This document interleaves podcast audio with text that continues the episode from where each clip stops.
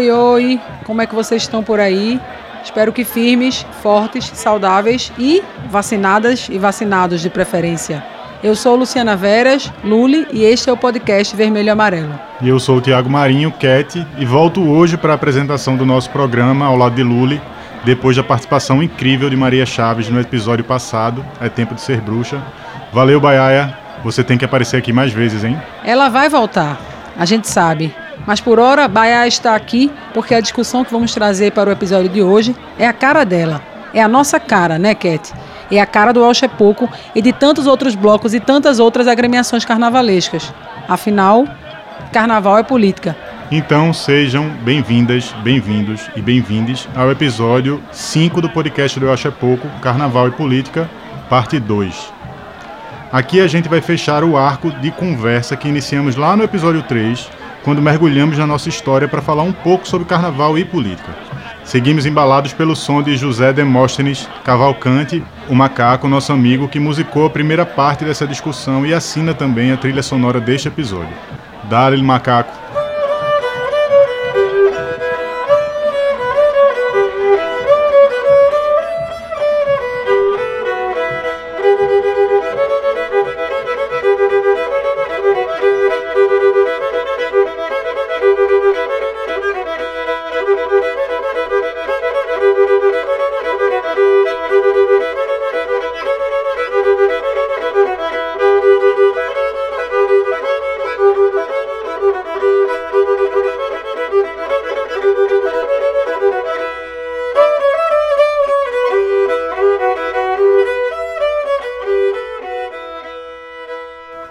Vocês lembram que no episódio 3 a gente começou a falar desse tema, trazendo um pouco da história do Grêmio Lítero Recreativo Cultural Misto Carnavalesco, eu acho é pouco?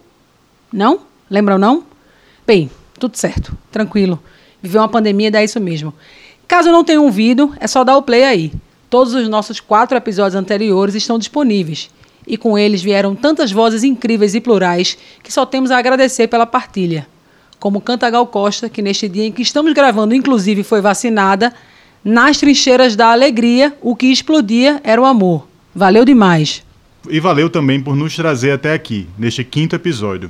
Vamos aprofundar hoje a discussão que tem tudo a ver com o Brasil de 2021. Uma das pessoas que chamamos para abrir os trabalhos na conversa sobre carnaval e política é. Bem, vamos deixar então que ela mesma se apresente. Eu sou Nathalie Queiroz, sou jornalista, Sou especialista em ciência política, sou doutora em comunicação, professora universitária, membro do coletivo Intervozes de Comunicação e sou mãe de Gabriel e Malu, né? É, amo carnaval, vou, sou assídua dos polos de carnaval é, e carnaval realmente não é uma festa só de oba-oba. Carnaval é um ato político e como é político esse ato. É o que dizemos sempre por aqui, aliás, desde 1977. Nathalie, e por que é possível rimar sem medo de ser feliz, folia e política? O que torna o carnaval um espaço aberto e apropriado para esse debate? O carnaval tem uma força de articulação que é muito importante quando a gente vai pensar, é, por exemplo, nas práticas democráticas, né? Então, se a gente for traçar essa analogia, a gente vai ver que na democracia é preciso articulação da sociedade civil, é preciso esse espaço de encontro. E o carnaval ele é um espaço com potencial de articulação, é um espaço de encontro e é um espaço de encontro de uma força plural enorme. E numa sociedade que é uma sociedade hipermediatizada também, o carnaval ele coloca luzes, ele coloca holofotes sobre temas que são temas sociais importantes. A grita, né? A crítica que houve no carnaval de 2020 foi considerado um marco. Então, o carnaval, por ter esse potencial, por ter uma visibilidade enorme, ele tem um potencial de é, de acentuar as críticas, né? De aglutinar novos sujeitos, que obviamente em um cenário que a gente vê que se volta para práticas autoritárias, para práticas que são centralizadoras, que invisibilizam grupos plurais, o carnaval se apresenta como uma ameaça. E isso é muito sério, porque carnaval no Brasil é cultura, né? E deve ser contemplado pelas políticas culturais, as nacionais, as estaduais, as municipais. Nathalie, às vezes a gente acha até engraçado que muitas pessoas vêm nos perguntar, nos comentários nas redes sociais principalmente, por que o Acha Pouco insiste em misturar carnaval e política. Como poderíamos responder a elas? Aliás, existe alguma chance do carnaval em qualquer momento da história do Brasil, principalmente neste ano em que estamos vivendo, não ser um ato, um gesto, um posicionamento político? O carnaval vai continuar sendo em um país desigual como o nosso, tá? Ele vai ser sim um palco em que as diferenças vão vão aparecer sim, tá? Ele vai vai continuar sendo, porque essa é uma marca cultural histórica nossa. Ele vai continuar sendo o lugar do deboche. O deboche também é um ato político, tá? Ele vai continuar sendo um lugar de visibilidade de corpos, sim, e ele vai continuar sendo plural. Carnaval é um patrimônio nosso, né? E ele é um patrimônio também em termos de resistência. Isso a gente não vai apagar. Mas essas pessoas vão se defrontar, né? Elas vão se ver diante de espaços que são espaços eminentemente políticos e de pessoas que estão construindo o carnaval e que veem toda essa potência transformadora, plural e democrática que o carnaval representa, que vão obviamente, dizer: ó, aqui a gente fala, do mesmo jeito que a gente está na rua com os nossos corpos, as mulheres em especial, né? Com os nossos corpos à mostra, e a gente está dizendo que não é pelo fato de eu estar tá utilizando a minha hot paint que você pode passar a mão em mim, eu também vou estar tá me manifestando é, com relação aos meus lugares de apoio, né? não só com relação à política institucional, a partidarizada, né? Mas com relação também a esses outros âmbitos da vida cotidiana, da vida social e que impactam diretamente no projeto de política institucional, porque o que a gente está diante nesse momento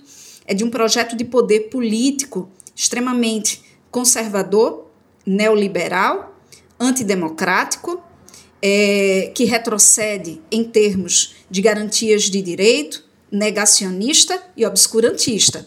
Então, se você é contrário a isso, se vê afetado, é importante que se manifeste. Quem te paga? Fazer o normal, prover os frutos de vosso braçar. É isso. Agradecemos demais a Nathalie Queiroz, que esteve conosco em maio de 2018 na nossa Aurora da Resistência e hoje participa do podcast com as suas coerentes reflexões e seu olhar para a força política do carnaval. Sim, sim, a gente acredita nisso também e muito. É importante demais se manifestar e somos muito felizes por ser um bloco de carnaval que encontra em outros clubes e blocos de Olinda e também em troças do Recife parceria e companheirismo para seguir adiante, nos manifestando e fazendo política na folia. Essa parceria entre blocos rendeu um movimento lindo que foi puxado também lá em 2018 como um contraponto à escalada de ódio que se avizinhava com a perspectiva da eleição de Jair Bolsonaro. Eu estou falando do Amor em Bloco, e já te peço para guardar esse nome aí com bastante carinho, porque ao final deste episódio vamos falar desse movimento simbólico de sinergia entre carnaval e política. Antes de chegarmos lá, eu queria pedir um momento para saudar as energias, porque é hora de abrir alas para as nossas agremiações convidadas. Que honra a nossa de ter a Troça Carreirinha Olindense, o Clube Elefante de Olinda e o Afoxé Alafim Oió com suas décadas de tradição. E que honra nossa de ter a juventude da troça empatando tua vista, o bloco da Alcene e a vaca profana. Esses com menos anos de estrada, é verdade, mas com muitas doses de resistência e amor. Então vamos nessa, conferir esse conjunto de perspectivas sobre carnaval e política. Com vocês, Fabiano Santos, do Alafim Oiô. Sou Fabiano Santos, coordenador da Federação Nacional de Afoxés em Pernambuco, União dos Afoxés de Pernambuco, Afoxé, Alafim, Oió. Carnaval é política, sim. Desde o início, os afoxés em Pernambuco vêm pautando em seus temas de carnaval a luta da comunidade negra. Nós, desde o primeiro afoxé, o Ilê de África, como ala política desse afoxé, viemos pautando toda a desigualdade e a falta de isonomia do país. A partir de sua fundação, o Afoxé Lafinhoió trouxe no seu primeiro tema a educação para a comunidade negra. Esse ano, especificamente, nos 35 anos do Afoxé Lafinhoió, trouxemos temas dos homens, mulheres e crianças. As crianças trouxeram algumas pautas do Estatuto da Criança e do Adolescente. As mulheres trouxeram o feminismo, o trabalho e a autonomia. E os homens, a quebra do machismo, a violência policial e o racismo estrutural. Carnaval é a grande visibilidade das pautas políticas dos, das grandes agremiações que travam, para além do seu fazer lúdico, o seu fazer e compromisso estrutural. Carnaval traz para nós a forma mais nítida de se mostrar que pode se viver coletivamente, pois nesta celebração chamada Carnaval esquece-se todos os cargos políticos, estruturais, de cor, de classe e de gênero. O Carnaval ele traz para as ruas a grande celebração humana, sem fazer as divisões cotidianas que estabelecem o racismo, o machismo e a estrutura de classe do nosso país. Então, o carnaval é política sim, e o Afoxé Lafinhoió, dentre tantas músicas, vem trazendo uma que trava essa disputa e que leva sempre ao carnaval. Navio negreiro descarregou no Recife cargas de Angola, África e Moçambique eram seres humanos, negros da cor da noite, perderam seus direitos, a liberdade com açoite, vieram para o Brasil, mas com acervo cultural, religiosidade de modo geral, e hoje o preconceito, meu irmão, social, racial, ainda me fale em abolição. Que abolição é essa? Vamos ao carnaval, o Estado democrático de direito das pessoas. Que fala potente é a sua, Fabiano. O carnaval é sim o estado de direito das pessoas. E tudo isso faz ainda mais sentido se a gente fizer um link com a fala de Flávio Falcão, da Troça Empatando Tua Vista. Oi, gente. Eu sou Flávio Falcão, sou cientista político, fulião e integrante da Troça Carnavalesca Mista Público-Privada Empatando Tua Vista, que surgiu em 2014, formada por militantes sociais, com o objetivo de unir a crítica a verticalização excessiva que toma conta das grandes cidades, esse modelo de cidade que coloca o capital imobiliário acima dos interesses públicos, ao carnaval, utilizando a sátira como instrumento de resistência, como instrumento de crítica e como instrumento também de revolução. Né? Então a gente sai vestido de, de personagens que representam os setores que estão envolvidos nessa lógica de cidade que prejudica tanto, em especial a população em maior vulnerabilidade social, nos vestindo de prédios, principalmente, que a gente chama de torres, de canos de PVC e TNT de forma criativa e também colocando alguns personagens conosco, como prefeito e prefeitos anteriores, como governador, como empreiteiras e outros atores e atrizes envolvidos. E isso incomodou tanto o poder público a ponto de tentarem nos impedir de sair, de, de aplicarem a nós uma lógica, uma ação direta de censura e de violação de liberdade de direitos humanos, de direitos individuais e coletivos também de brincar carnaval, de exercer nossa crítica social de forma aberta e de forma democrática. Então, em 2016, a gente foi surpreendido pela Secretaria de Mobilidade e Controle Urbano, que tentou apreender nossas fantasias. Não conseguindo, em 2017, veio a Polícia Militar e conseguiu apreender nossas fantasias, nosso estandarte. E a gente teve que entrar com diversas ações judiciais, tentando entender e descobrir né, quem deu a ordem, por que deram a ordem, por que tentaram nos impedir de sair. E isso também fez com que a gente tivesse o acompanhamento jurídico do Centro Popular de Direitos Humanos, que vem nos acompanhando com ações contra o Estado e contra os agentes que fizeram aquela ação arbitrária contra a gente. Em 2018 a gente teve que sair com habeas corpus preventivo para brincar carnaval, uma coisa que até então era inédita na, na, no carnaval pernambucano e acredito que no Brasil também. Se tiver errado, por favor, me corrijam. mas acredito que nenhuma agremiação teve que sair com habeas corpus preventivo para brincar carnaval, nem na ditadura militar. E também nos fez ter apoio de agremiações maiores, a gente costuma sempre nos agregar agremiações maiores, empatando a vista também dessas agremiações, já que a gente não tem cortejo definido, a gente não tem orquestra, por ser uma troça informal de grupos de amigos brincando carnaval. Inclusive do Acha Pouco, que também nos fortaleceu, nos chamando para o seu cortejo em Olinda, que foi bem proveitoso. E então, a partir disso, a gente também reforça essa lógica de carnaval e política estão mesclados, não existe carnaval sem política. Desde a sua origem, né? a própria origem do carnaval surge de uma resistência popular contra a valorização e a ênfase no, na moral de bons costumes, até na forma de brincar. Né? Então, essa resistência popular surge desde a origem. Com isso, a gente espera se unir a todos e a todas nos próximos carnavais, com vacina e sem um presidente genocida no poder. Né? Até a próxima e um grande abraço a todos. E aqui é o ponto de fazer a transição da interdição dos discursos e da sátira política para a interdição do corpo. Eu falo da vaca profana, que pôs seus córneos para fora e bem acima da manada. Vem Dandarapagu, que de um tempo para cá, sempre em Olinda, derrama o leite bom na nossa cara e o leite mal sempre na cara dos caretas. Oi, gente! Aqui quem tá falando é Dandarapagu. Sou idealizadora do bloco Vacas Profanas. E tô super feliz pelo convite, porque eu acho pouco é o pai dos blocos, o pai dos blocos bons. então fiquei muito feliz pelo convite. Coração meio apertadinho, né, na expectativa que tudo isso passe, que na medida do possível podemos ficar bem e voltar a celebrar o carnaval porque quem ama carnaval, eu costumo dizer que carnaval não é brincadeira, carnaval é coisa séria, carnaval é religião. Acho que mais ainda é político, né? Porque o ser é político, o corpo é político, né? A existência e tudo que engloba e junta, né? O que faz ser uma pessoa é a política, isso em vários sentidos. Como você vai se portar, como você vai se falar.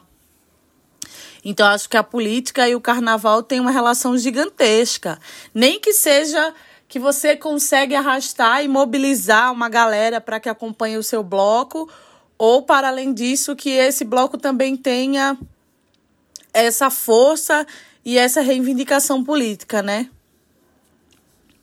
E o bloco Vacas Profanas, ele nasce depois que eu sofri violência policial, porque eu estava com uma fantasia com os seios à mostra, e isso foi um divisor de águas para mim, para entender a importância do feminismo, para me aprofundar mais nos estudos e perceber que, infelizmente, o corpo da mulher ele não tem, né? A sua autonomia como a do homem tem, né? Se o corpo da mulher está sendo exposto para vender um produto, tá tudo bem. Mas se ele está sendo exposto porque você quer, aí já não acontece mais, né? Então, acho que essa ligação tá muito forte, pro, principalmente para o bloco e mais ainda porque é um momento de catarse onde, depois dessa violência que eu sofri, eu falei, ah, eu vou sair com um bloco ano que vem, eu não vou sair sozinha, né? E realmente nunca mais saí. No segundo ano saímos em sete, depois 50. Hoje em dia sai mais de mil mulheres, tanto em Olinda quanto em São Paulo, que é onde eu moro agora. E eu acho que o mais importante da vaga, sem dúvida, é esse momento de liberdade, de união feminina que a gente acaba proporcionando para todas, assim. Né? Há uma segurança e um soltar do que é essa cobrança social que as mulheres vivem o ano inteiro. Então, acho que essa é a grande política do bloco, acho que essa é a grande força que faz com que ele seja o que ele é. E isso é uma coisa que me deixa muito orgulhosa e feliz. Mas para quem sai com bloco sabe o perrengue que é. É um inferno, né? Porque, enfim, tudo tem um custo e você fica, tipo, muito tempo nessa busca de viabilizar o que é a saída de um bloco. Mas, sem dúvida nenhuma, o bloco é político, na minha opinião. E mais do que político, ele traz transformações inacreditável, porque quando você mobiliza um povo, quando você consegue juntar essas energias, mais ainda a energia feminina, que eu costumo dizer que somos potência máxima, né? Não existe nenhum outro ser na Terra que consiga fabricar uma outra pessoa que não seja mulher. Então, por que que a gente é tão desrespeitada, né? Às vezes. É isso, gente. Um beijo para vocês. Se cuidem, cuidem dos seus, pra gente voltar a gritar, eu acho é pouco, e pra gente ir pra VAC e pra tantos outros blocos que a gente gosta tanto. Beijo! E um dos blocos mais tradicionais do Carnaval de Pernambuco é, sim, o Cariri, que agora em 2021 completou 100 anos de fundação. Nesse caso, a trincheira da política foi cavada desde muito cedo, quando eles decidiram que a agremiação seria mista. Hoje, ser mista pode parecer algo bem trivial, mas naquela época não era bem assim. Vamos chamar Hilton Santana para falar sobre as escolhas feitas e as bandeiras levantadas neste século de carnaval. Salve, salve, Cariri Centenário. Olá pessoal, meu nome é Hilton Santana, eu estou diretor de comunicação e marketing do Cariri Olindense. Fico muito feliz pelo convite de participar desse projeto massa do Eu Acho é Pouco, desse podcast, uma forma nova é, de se comunicar com o nosso folião, com, com a galera, né? e para falar um pouco sobre carnaval e política. Eu acredito que tudo nossa, em nossas vidas é política, e no carnaval não é diferente. Cariri, ele já nasce num ato político, né? troça carnavalesca mista Cariri Olindense. Então, naquela época, é, existia agremiações que só participavam mulheres. E Cariri, por um ato político, se tornou, nasceu uma troça mista, onde podia participar homens e mulheres. Então, desde sempre, a política está na, na, na, na, essência do Cariri. E a gente segue nessa linha, né? desde a da, da escolha do nosso presidente, é, da escolha é, do, da, da orquestra, são decisões que são tomadas em mesa, são votações, né? e é respeitado a maioria, então isso é um ato político. E quando a gente externa isso, vai para um, um campo macro, eu acho que tem tudo a ver nós como representantes né, da, da cultura temos essa responsabilidade né, com a nossa comunidade, ser um, um, um, canal ali na nossa comunidade onde podemos reunir, podemos debater, podemos é, amadurecer as ideias e ver caminhos melhores que, que venham favorecer, na verdade, a, a, a comunidade em torno onde estamos inseridos. Isso é um ato político e é um ato necessário e importante, principalmente nos momentos atuais, onde a gente vê a nossa democracia sendo atingida praticamente todos os dias. E eu acho que, é, mesmo que você não queira se posicionar politicamente, é necessário e é importante, né? E a gente vê isso nas agremiações e várias outras é, caminhando para essa essa luta também de fazer é, a democracia mais forte e a democracia se manter de pé. Então a gente segue é, amadurecendo essas ideias um pouquinho, conversando, dialogando com os nossos foliões, com os nossos diretores, para que no momento oportuno e necessário a gente se posicione, não fiquemos em cima do muro, tomemos um lado e que esse lado seja o lado que eh, não venha é, é, respeitar ideais isolados, mas sim o ideal comum que venha a beneficiar a todos, a todos nós, né? Então a política e a cultura é um, uma andam junto, lado a lado. Ao som dos clarins de Momo, o povo aclama com todo ardor. O elefante exaltando as suas tradições e também seu esplendor. Quem não conhece o hino do elefante, me desculpe, não conhece o Carnaval de Olinda. 69 anos de existência, novo patrimônio vivo de Pernambuco. Salve, salve, Clube Elefante. Sem vocês, como também sem o Cariri, ninguém estaria aqui. Manda um beijo enorme e um abraço vermelho e amarelo para seu Nino Marcondes, fundador do Elefante e pai de Carmen, nossa eu Euaxepoquense querida. Viva seu Nino! E com essa boa vibração que emana de toda a família Marcondes, eu chamo Juliana Serrete para representar aqui no nosso podcast o Elefante. Saudações encarnadas e amarelas também. Meu nome é Juliana Serrete e eu faço parte do Clube Carnavalesco Misto Elefante de Olinda. E é com muito prazer que eu estou aqui hoje para falar um pouquinho sobre carnaval e política, né? Que é esse tema aí corolário do podcast Vermelho e Amarelo. Carnaval e política, pessoal, se misturam desde as suas origens. Na verdade, nem se misturam assim, estão imbricados um no outro. Especialmente aqui em Pernambuco, cuja maior expressão carnavalesca que a gente tem é o frevo. O frevo, assim como o maracatu, o afoxé e várias outras expressões populares também, são fruto da classe trabalhadora, são fruto das populações negras, né?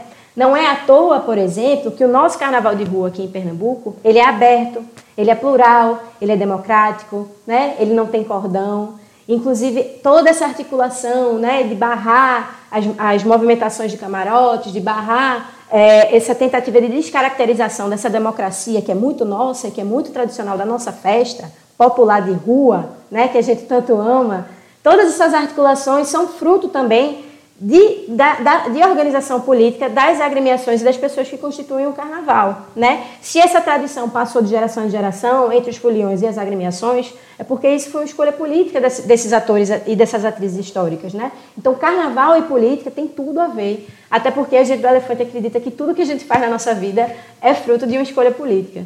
Então, não seria diferente dentro do carnaval. Né? É, todas as, essas escolhas, todas as escolhas que a gente faz é, de organização, em termos de organização, em termos de manutenção das tradições, em termos de valorização do patrimônio material e imaterial, tudo isso é uma decisão política né, de valorização da nossa cultura, que é, é essencialmente uma cultura de carnaval de rua democrática e aberta. E é assim que a gente quer que se preserve. Né? Eu também não podia deixar de mencionar, por exemplo, que da perspectiva do elefante, Carnaval e política realmente se misturam desde as suas origens, porque, por exemplo, no trote do elefante, sempre foi é, tradição a gente levar plaquinhas para fazer reivindicações né, ao poder público, assim, reivindicar determinadas situações que estavam é, deixando a população alendense insatisfeita, por exemplo. Né? Também tem o fato da gente ser um clube carnavalesco misto. Mesmo há 70 anos atrás, 69 na verdade, quando o Elefante foi fundado, as mulheres não terem tanto protagonismo assim. Mas a gente entende que o espaço da mulher no carnaval é importante, por isso que o Elefante tem muito orgulho de ser um clube misto. Então, todas essas questões fazem parte da nossa Constituição. E é por isso que a gente reafirma que carnaval e política tem tudo a ver. E para fechar essa nossa mistura de desfile de carnaval com uma conversa boa em cima do palanque, a gente vai ouvir a história de um bloco que começou como muitas troças começam. Porque foi a partir de um fato político que nasceu com muita ironia desde berço a Alcene, que é o bloco de carnaval da Golpe Store. Vem, Bela Faria, explica pra gente como tudo isso aconteceu. Olá, muito obrigada pelo convite. Olá a todos. Eu sou Bela Faria, estou aqui representando a Golpe Store, junto com Nara Villanova, minha sócia. E venho aqui para falar sobre o bloco da Ursene. Então, a Ursene, ela é filha da Ursal, né? E a Ursal ela apareceu nas eleições de 2018, quando o Cabo da Ciolo levanta numa entrevista essa questão, perguntando a Ciro, a Ciro Gomes na época, candidato também, sobre o que era o Plano SAL, a República Socialista Latino-Americana. E aí o Brasil inteiro, isso virou meme, né? E tinha o símbolo da América Latina de cabeça para baixo, e o urso, ursinho carinhoso. Então a gente resolveu que não, ah não, vamos ter o nosso da UCN, porque vamos fazer o do Nordeste, que é a União da República Socialista dos Estados do Nordeste, porque os Estados do Nordeste é que nós somos muito mais da esquerda, nós estamos muito mais é, somos muito mais revolucionários, e a gente não vai usar o ursinho carinhoso, a gente vai usar o nosso, o nosso foguete, vamos usar a nossa cultura, vamos usar o, a laúça. E aí surgiu a história da Ursene, né? Começou aí o, a criar essa, essa brincadeira de tentar unir exatamente essa rede que a gente já tinha é, de pessoas que já estavam conosco desde essa época do começo da Golpe Store, né? Do que foi tudo junto ali, né? Mas desde a época da Dilma, que está todo mundo junto e, e, e se enredando e se ajudando e se fortalecendo, né? É, e aí a gente fez o carnaval. E, e teve uma, uma hora que teve, no, no final das contas, depois dessa eleição, a gente viu que o Nordeste foi que votou, na sua maioria, em Haddad, né? Assim, a gente conseguiu ser todo de esquerda. E aí foi o grande mote do primeiro bloco de carnaval da gente, que foi também um, muita gente ficou preocupada porque a gente estava falando que era o orgulho do Nordeste, né? A gente queria separar e teve gente que ficava, ficava preocupada, dizendo, não, não queremos para separar o Nordeste do resto do Brasil, que isso não é legal. Só que isso, na verdade, é uma sátira, né? A gente está mostrando a nossa força, querendo, na verdade, valorizar o que nós temos de melhor.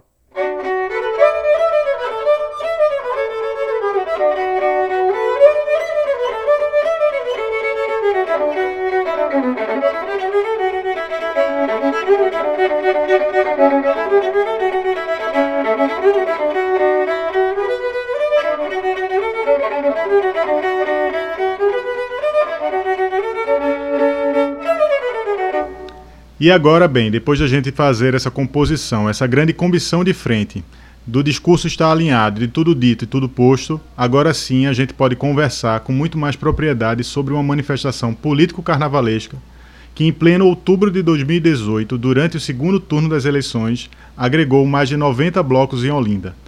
Blocos, agremiações e troças, em torno de um único sentimento: o amor. Quem ouviu Carnaval e Política, parte 1, vai recordar que tem um momento na fala de Sônia Calheiros em que ela e Marcelo, seu filho, citam o Bloco do Amor. Eita que lindeza quando a memória flutua, né? Pois na verdade se trata do amor em bloco. E quem vai contar essa história é um outro filho de Sônia e Valdevan Calheiros, o nosso Guila Calheiros, grande articulador e integrante do Eu Pouco. E aí, Guila, como foi que tudo isso surgiu? O amor em bloco, ele surge é, se não me engano, de uma discussão que eu comecei com Dá, da Macuca, e era a indignação da gente é, é, com, com, toda a situação né, da eleição é, em que Bolsonaro saiu como líder e a gente já tinha perdido né, a possibilidade de Lula estar é, tá competindo nas eleições, por tudo o que a gente já descobriu hoje, foi uma armação é, criada toda é, em cima da, da, é, é da Lava Jato. E é, nessas discussões a gente, a gente precisa fazer alguma coisa. A gente já tem realizado a Aurora da Resistência, e que foi um movimento de discussão de, de, sobre o momento atual que, que a gente estava passando. E a gente começou a, a pensar é, como é que a gente poderia atuar de uma forma mais efetiva para ajudar no, no segundo turno é, no movimento das esquerdas, no movimento progressista contra a, a eleição de Bolsonaro. E nessa conversa é, eu trouxe algumas pessoas de alguns blocos que já estavam também querendo se manifestar. É, é, Rudá falou que tinha outras pessoas que estão também se movimentando. E aí a gente foi juntando essas pessoas, criamos um grupo de WhatsApp e, e cada vez mais foram chegando gente, chegando gente, chegando blocos, chegando blocos. E acabou que, é, numa mobilização relativamente rápida, eu acho que não foi nem de uma semana, a gente conseguiu mobilizar quase mais de 90 blocos de carnaval de Recife e Olinda, né, para fazer uma manifestação é, que a gente decidiu por sair ali do, é, do Guadalupe, né, ali do, do Largo do, do, do Guadalupe, e foi uma expressão muito bonita. Você a saída foi, foi muito contagiante assim. Você vê ali mais de 90 agremiações com seus estandartes, é, com várias orquestras e, e batucadas. Estava na discussão de um grande grupo, de, de indicação de nomes, qual o nome, qual o nome, e é, surgiu Amor em Bloco, surgiram diversos nomes, mas quando surgiu esse Amor em Bloco, aí pegou no, no, no que a gente é, é, na veia o que a gente esperava, né? Porque era, era um movimento muito contra esse, esse, esse ódio, né? Que até hoje é, é mobilizado as pessoas. Então, é, é, o, o, governo parece que vive de cultivar o ódio nas pessoas, cultivar o ódio para quem é contra o governo e para quem é a favor do governo. Né? Então, esse cultivo do ódio, né? Que a gente via desde a da, da, da eleição né? É, e era, era algo que a gente precisa combater fortemente. E, e nada é mais forte é, para combater o ódio que o amor, do que esse movimento em bloco de, de, pensar no próximo, de pensar no coletivo, de pensar de quem mais precisa. Então, o amor em bloco foi essa esse movimento de a gente, em bloco, em bloco comunidade, mas em bloco como em blocos de carnaval, né, levar essa discussão de que esse ódio ele precisava cessar, que esse ódio ele não podia ir continuar, ele não deveria ir em frente. E mais do que nunca, esse movimento ele é forte ele é verdadeiro hoje né, do que a gente precisa de mudança de perspectiva desse país. O Guila, o Amor em Bloco trouxe uma discussão do que é carnaval em política para outras esferas. Né? Eu me lembro que teve muito debate com relação a isso. Como foi organizar é, um evento, um movimento com mais de 90 blocos diferentes, com cabeças completamente diferentes? Esse movimento, é, é, ele, ele não surge do dia para a noite. Assim, ah, chegamos no segundo turno, agora todos vamos se, se juntar e fazer um movimento em prol é, é, de Haddad. É, isso foi um, uma construção coletiva, né, que a gente veio é, trabalhando desde os de, dos momentos em que a gente foi para a rua, de que a gente se posicionou, que a gente foi nas redes sociais, e que a gente viu que precisava ter um posicionamento político e aqueles blocos, aquelas agremiações que tinham identidade com a gente, chegaram juntos. Chegaram juntos porque tinham essa identidade é, da, da, visão de mundo, da visão política, seja porque é, é, é, eram próximos, eram amigos e, e, já tinham essa aproximação. Então, isso foi é, é, um movimento natural, que, obviamente, como a gente chegou num momento tão crítico, em que a gente tinha um risco tão grande de chegar onde a gente estava, que esse, esse movimento ele ganha corpo. Né? Aquelas agremiações assim, que não tinham um posicionamento ou, ou, ou uma, uma, um posicionamento tão claro é, quanto a, a como se mobilizar no carnaval, gerou nas suas diretorias ou nos seus organizadores uma série de discussões. Então, teve muitos blocos que não queriam se posicionar, mas em reunião deliberaram no coletivo pela maioria de se posicionar, né, em função do, do momento que, tá, que, eles estavam passando. Outros que por pouco também não, não foram para as ruas junto com a gente. Então, isso gerou uma discussão e levou a política na pauta é, é, dos, dos blocos de carnaval naquele momento, porque a gente forçou um pouco essa, essa entrada nessa discussão entre diversos blocos que anteriormente não se posicionavam e passaram a se posicionar. E a gente chegou aí a esses 90 e tantos blocos de carnaval, né, que, que, declararam é, é, apoio ao Amor em Bloco e que estiveram presentes é, é na nossa saída né, no, no, segundo turno né, com Haddad e, e, que foi e que se consolidou ainda mais essa força e esse movimento de, de quem faz o carnaval é, é, é, em Olinda e em Recife. Então a gente fortaleceu ainda mais esse movimento, essas relações que já existiam por estarmos é, é liderando blocos de carnaval é, diversos, mas também com, com o propósito de, de pensar no coletivo, de levar para o carnaval a discussão política e a discussão de como a gente precisa encarar os problemas reais desse país e como solucioná-los e sobe muro alto gradeirinho, um rio arredio de concreto. A maravilha para quem Deus está perto. A maravilha para quem vê Deus. Cadê Deus? E sobe muro alto gradeirinho, um rio arredio de concreto. A maravilha para quem Deus está perto. A maravilha para quem vê Deus. Não está escrito em nenhum dicionário, mas bora combinar. Ainda mais depois dessa nossa jornada de cinco episódios nesse podcast Vermelho e Amarelo. A gente pode dizer sim que carnaval é sinônimo de amar em bloco. E é por isso que eu vou puxar, para encerrar esse que é o último episódio da nossa primeira temporada, uma pergunta que fizemos aos nossos convidados lá no nosso primeiro episódio.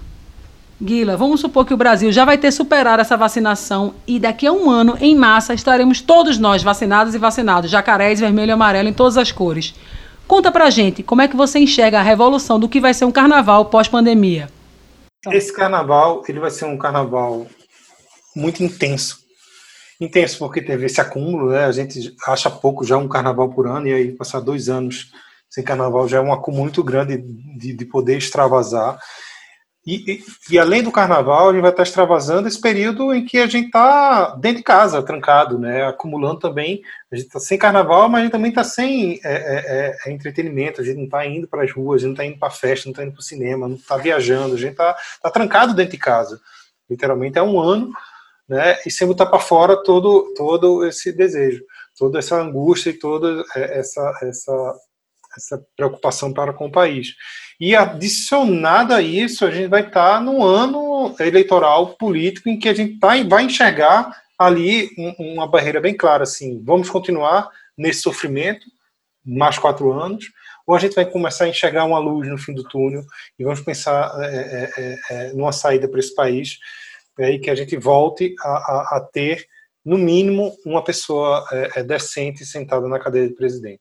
Então, isso é fundamental e isso vai, eu acho que se a gente tiver carnaval em 2022, eu estou digo rezando, porque eu não rezo, eu estou torcendo é, é para que isso aconteça eu estou num, num, desejo gigantesco para que aconteça, vai ser o carnaval dos carnavais. Vai ser os, o carnaval em que estaremos é, é, é, com o coração, com o fígado, com, com o estômago, com tudo do lado de fora, é, é, mostrando a nossa cara e, e, e, colocando as discussões ainda mais fortes né, para o que a gente acredita de, de política, de, de, de país, de, de, do que a gente quer de futuro para a gente.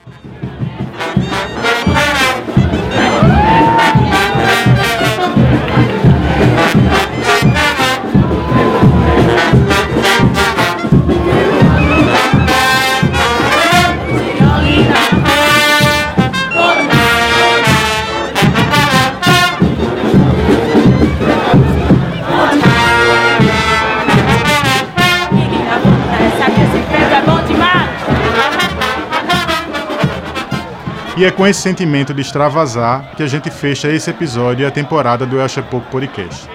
Começamos lá atrás com um debate sobre o carnaval que não veio. Depois a gente tentou aplacar um pouco a falta que a gente sentiu do carnaval desse ano, ouvindo as histórias da Batucada e as suas histórias que vocês mandaram pelas redes sociais para a gente. Mergulhamos na história do próprio bloco para entender de onde vem essa ligação entre carnaval e política para o Pouco. Trouxemos as histórias das mulheres, que comandaram um desfile inteiro de carnaval, somente elas, provando que mulher pode estar em qualquer lugar e pode ocupar qualquer espaço. E hoje trazemos a nossa relação política, trazemos outros blocos de carnaval para falar por que política é tão importante para a gente. Esperamos que você tenha curtido nos ouvir, tanto quanto foi prazeroso e como nós curtimos produzir esses conteúdos. Em cinco episódios, o que a gente fez em áudio foi o que a gente não pode fazer presencialmente. Aglomeramos com muitas vozes, nos juntamos com dezenas de pessoas que vivem o carnaval como parte importante, fundamental das suas existências. Vacas profanas, bruxas, fadas, a velha geração de muitos carnavais, a ponte que fizemos com fuliões e fuliãs do Brasil inteiro. E eu sei que é clichê, mas também é impossível não dizer. Foi massa fazer isso aqui, mas a gente achou pouco e a gente quer mais. E é com essa sensação que bate. Agora essa bate, bate, bate mesmo quando a gente aproveita o carnaval até a última gota e ainda termina com aquela sede que a gente vai se despedir. Quero agradecer e muito a todas e todos que conversaram com esse podcast, que mandaram seus áudios, que dividiram suas memórias e que assim viabilizaram esse programa. Pio Figueiroa, Rafa Santana, Maria Chaves, a nossa baiaia, que se garantiram muito demais na produção. Luciana, Marcelo, Dudu, Guila e Juliana Calheiros, os irmãos Coutinho Calheiros, Renata Magalhães, Luana Monteiro e todas as integrantes e os integrantes do El Pouco. Muito obrigada. Um salve, salve mais do que especial aos nossos parceiros da Doravante Podcasts, Rafael Borges e Guilherme Gates, que trabalharam longas madrugadas adentro nos roteiros na edição. Sem vocês, nada disso seria possível também. As famílias que tiveram muita paciência quando transformamos nossas casas em estúdio de gravação. Alô, alô, Olivia Veras Marinho, que está dormindo agora enquanto a gente está terminando de gravar esse episódio. Um beijo, filha, valeu, obrigada por tudo. E enfim, a todo mundo que se envolveu direta e indiretamente na realização desse programa, deixamos os nossos mais sinceros agradecimentos e o nosso amor em bloco. Por favor, quem puder, não saia de casa. Se precisar sair, por favor, use máscara.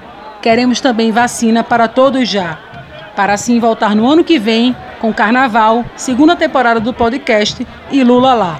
Este programa é uma parceria entre o Oxapoke e a Doravante Podcasts. Antes de a gente encerrar, eu agradeço especialmente a Nathalie Queiroz e a Guila Calheiros, e também aos representantes dos blocos que participaram hoje. Juliana Serrete do Elefante, Hilton Santana do Cariri, Flávio Falcão do Empatando Tua Vista, Dandara Pagu da Vaca Profana, Fabiano Santos do Afoxé Alafim Oió e Bela Faria da UCN da Golpe Store. Neste episódio 5, Carnaval e Política, parte 2, eu dividi a apresentação e as entrevistas com Tiago Marinho. Valeu, Cat, grande parceiro de vida. A produção foi de Maria Chaves, de Rafa Santana e de Guilherme Gates. A identidade visual é de Rafa Santana. Esse roteiro foi escrito por mim, por Guilherme Gates. E a edição de áudio foi de Rafael Borges. A trilha incidental deste episódio foi feita por José Demóstenes Cavalcante, o nosso querido Macaco, que esteve conosco na Aurora da Resistência em 2018 e também esteve na parte 1 da discussão sobre carnaval e política. Muito obrigada, Monkey. Dali. Um beijo em todos. Um beijo em todas, em todos, em todos. Se cuidem. Fiquem em casa. A gente se vê, se a vacinação deixar, em 2022. No podcast, no carnaval, na vida e na luta.